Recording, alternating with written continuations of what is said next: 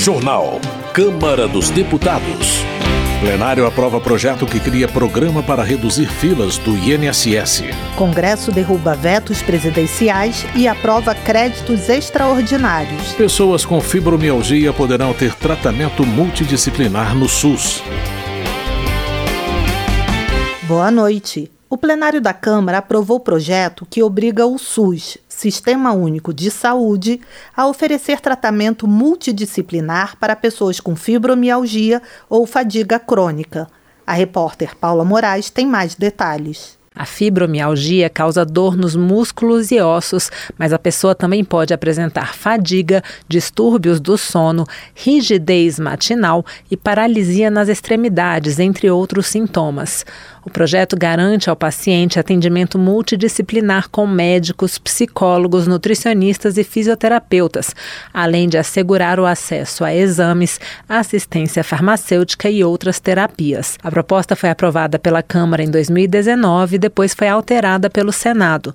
O relator, deputado José Guimarães, do PT do Ceará, apresentou parecer favorável a duas das quatro alterações feitas pelos senadores. Uma delas inclui entre as pessoas beneficiadas pelo projeto aquelas que têm doenças parecidas com a fibromialgia. Outra prevê a divulgação de informações sobre a doença e maneiras de preveni-la. Outras duas alterações foram rejeitadas pelo relator por não apresentarem a fonte dos recursos.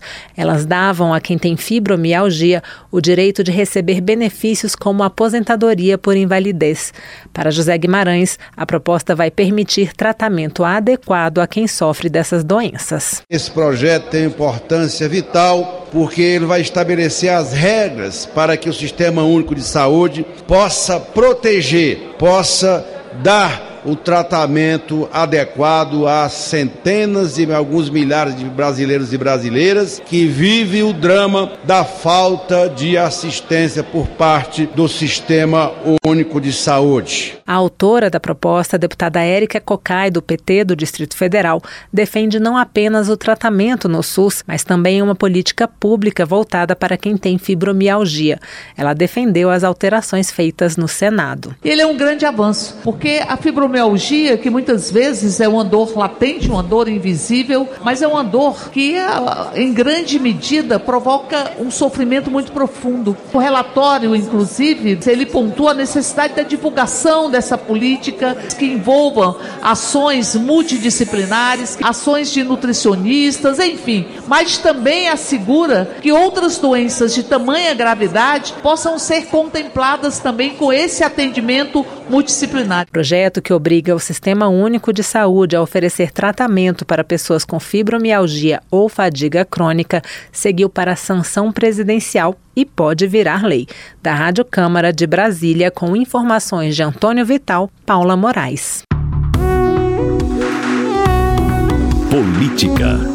Saulo Pedroso, do PSD de São Paulo, em seu discurso de posse, expressa sua gratidão à família, aos amigos e à sua cidade pela oportunidade de representar a região Bragantina na Câmara Federal. Saulo Pedroso ressalta seu compromisso em lutar pela categoria de trabalhadores de serviços de asseio e conservação, bem como na defesa de reformas importantes. Marco Brasil, do PP, faz um balanço dos primeiros meses de mandato, apontando o apoio dado a diversos municípios paranaenses, especialmente Londrina, com a destinação de recursos de emendas parlamentares. Marco Brasil reconhece que o país enfrenta desafios, como a situação dos produtores de leite, grãos, carne, frango e peixe. O deputado também pede o fim do radicalismo político, priorizando o bom senso nos debates e a busca por união. General Girão, do PL do Rio Grande do Norte, registra o lançamento da Frente Parlamentar de Combate à Corrupção. O deputado reforça a relevância do enfrentamento às práticas de corrupção na administração pública. Giovânia de Sá, do PSDB de Santa Catarina, argumenta que o país deve focar em questões urgentes como saúde e educação, em vez de debater a descriminalização do aborto. A deputada enfatiza que a questão deveria ser discutida no legislativo e não no judiciário. Economia. Pompeu de Matos, do PDT do Rio Grande do Sul, expressa seu apoio à luta dos lotéricos por melhores condições e respeito. Ele destaca a importância das loterias que, além de atender a cerca de 120 milhões de brasileiros, gera empregos. Pompeu de Matos também defende a aprovação de projeto de sua autoria que propõe uma indenização de 100 mil reais para famílias que perderam entes queridos em tragédias, como as recentes inundações no Rio Grande do Sul. Zé Neto, do PT da Bahia, destaca o trabalho da Frente Parlamentar do Comércio e Serviços. O deputado informa que uma das prioridades do órgão é a criação de um grupo de trabalho para estreitar os laços do parlamento com a administração federal.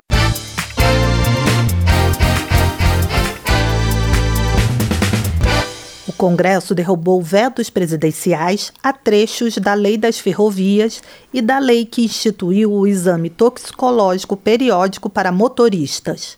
O repórter Antônio Vital acompanhou a votação. Por meio de acordo entre os líderes da maioria dos partidos da Câmara e do Senado, o Congresso Nacional derrubou vetos presidenciais a trechos de duas propostas que tinham sido transformadas em leis: a Lei das Ferrovias e a lei que altera o Código de Trânsito brasileiro para disciplinar, entre outras coisas, a obrigatoriedade dos exames toxicológicos. O acordo que permitiu a derrubada dos vetos também incluiu a aprovação de oito projetos que abrem crédito suplementar para diversos órgãos federais. Só o novo se posicionou contra o acordo e obstruiu a votação, o que não impediu a derrubada dos vetos e a aprovação dos créditos. O exame toxicológico periódico para os motoristas das categorias C, D e E voltou a ser obrigatório em 1 de julho para aqueles profissionais que dirigem caminhões, tratores, ônibus, vans e carretas articuladas. Além de alterar o Código de Trânsito brasileiro e prever o exame periódico, a lei trata também da fiscalização, seguros e transporte de carga. O texto original aprovado pelo Congresso previa penalidades, como multa de cinco vezes o valor da infração gravíssima, atualmente em R$ 1.467, além de sete pontos na carteira, caso o motorista não fizesse o exame no prazo de 30 dias. O trecho tinha sido vetado pelo presidente Lula, com o argumento de a punição ser excessiva, mas o veto foi derrubado, o que significa que as punições passam a valer. Outra lei que teve trechos vetados, derrubados, foi a que facilita a exploração de ferrovias pela iniciativa privada. A lei aprovada pelo Congresso, entre outras coisas, criou um novo modelo mais simples para essa exploração, a autorização, além da que já está em vigor, a concessão. O acordo permitiu a derrubada do veto presidencial a trechos que tratavam da possibilidade de reajuste dos valores das concessões. Com a derrubada do veto, a empresa concessionária passa a ter o poder de solicitar a redução do valor da outorga, que é o valor pago ao governo federal em troca da concessão, além de outros benefícios. Entre esses benefícios estão o aumento do teto da tarifa, o fim da obrigação de investimentos e a ampliação do prazo do contrato. Isso se a empresa comprovar que teve prejuízos com a entrada em operação de uma empresa que explora o serviço na mesma região por meio de autorização. A derrubada dos trechos vetados foi criticada pelo deputado Tarcísio Mota, do PSOL do Rio de Janeiro. Eles foram vetados justamente porque, neste ponto, o marco legal das ferrovias apresentava benefícios e benesses demasiadas para os concessionários que recebem o direito de explorar as ferrovias.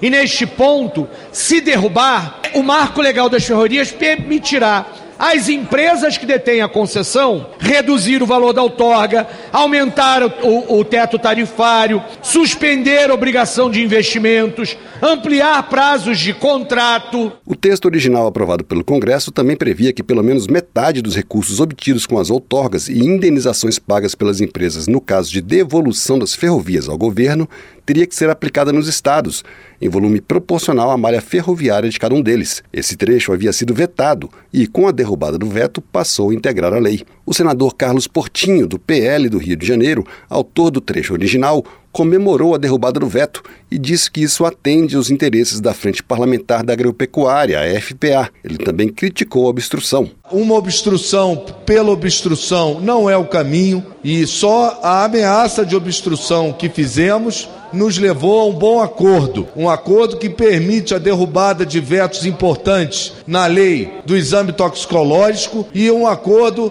que atende no marco ferroviário aos interesses da FPA e aos interesses dos estados, aonde a derrubada do item 25 garante o reinvestimento no caso de indenizações de devolução da malha, no próprio Estado. A obstrução feita pelo Novo na sessão do Congresso foi justificada como um protesto ao que parlamentares desse partido chamam de interferência do Supremo Tribunal Federal nas atribuições do Congresso Nacional. Nas sessões da Câmara, a obstrução tem sido feita também pelo PL. Rádio Câmara de Brasília, Antônio Vital. Deputados e senadores aprovaram em sessão conjunta do Congresso Nacional oito projetos que abrem créditos extraordinários no valor total de quase 3 bilhões de reais para diversos órgãos federais e para contribuições do Brasil a organismos internacionais. O repórter Marcelo Lacher tem mais detalhes. Estes projetos prevêem recursos ou remanejamento de verbas não previstas no orçamento de 2023. O uso desse dinheiro só é permitido com a aprovação do Congresso. Os projetos foram aprovados por meio de acordo entre o governo e os líderes de vários partidos no Congresso, inclusive da oposição. O acordo inclui também a derrubada de vetos presidenciais a trechos de duas leis aprovadas pelo Congresso: a Lei das Ferrovias e a lei que altera o Código de Trânsito Brasileiro para disciplinar, entre outras coisas, a obrigatoriedade de exames toxicológicos. Só não participou do acordo novo, que entrou em obstrução, mas isso não impediu a derrubada de vetos nem a aprovação dos créditos. Um dos créditos aprovados destina 632 milhões à Companhia de Desenvolvimento dos Vales do São Francisco e do Parnaíba, a Codevasf. Os recursos serão destinados para projetos de desenvolvimento regional e de desenvolvimento sustentável local. Também foi aprovado o projeto que abre crédito suplementar de 1,3 bilhão de reais para os Ministérios da Agricultura, da Educação, de Minas e Energia, da Saúde e da Integração e Desenvolvimento Regional. Deputados e senadores do Novo se declararam em obstrução, que é como são chamados os instrumentos regimentais usados pela minoria para tentar adiar ou impedir uma votação.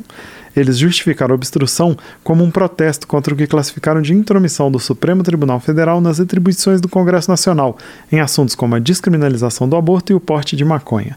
A deputada Adriana Ventura, do Novo de São Paulo, disse ainda que não estão claras as destinações finais dos recursos autorizados pelos projetos. Se desse transparência e as regras fossem claras, claras, estava tudo certo. Agora, votar PLN que ninguém sabe para onde vai, quem mandou, quem é o padrinho e quem é o cacicão que está chancelando e qual é o critério, gente, desculpa, isso não é nada republicano. E a gente não vai apoiar isso. Mas a maioria do Congresso apoiou a aprovação dos créditos. O argumento principal foi de que parte dos recursos será destinado aos municípios por meio de emendas parlamentares, como explicou o deputado Cláudio Cajado, do PP da Bahia. Existe um atraso considerável na execução orçamentária nesse ano de 2023. Muitas das nossas emendas estão ainda submissas a que haja execução por parte de liberação de recursos orçamentários.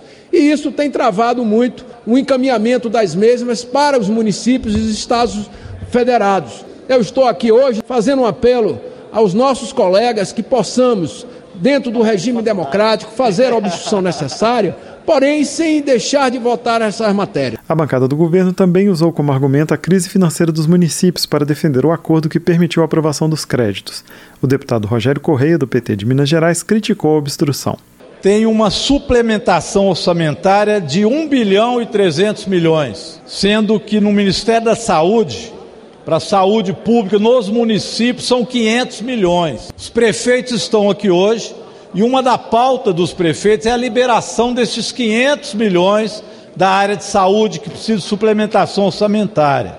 Só esse PLN já justificaria que nós fizéssemos uma aprovação rápida do processo. Me estranha, portanto, a obstrução do Partido Novo. Um dos projetos de crédito aprovado abre um crédito no valor de 89,3 milhões de reais para pagamento de compromissos com órgãos internacionais. O governo justificou a aprovação com o risco de o Brasil sofrer sanções nestes organismos em caso de inadimplência, o que colocaria em risco inclusive a realização da Conferência do Clima em Belém, no Pará. Todos os projetos seguiram para a sanção presidencial. Da Rádio Câmara de Brasília, com informações de Antônio Vital, Marcelo Larcher. Consumidor.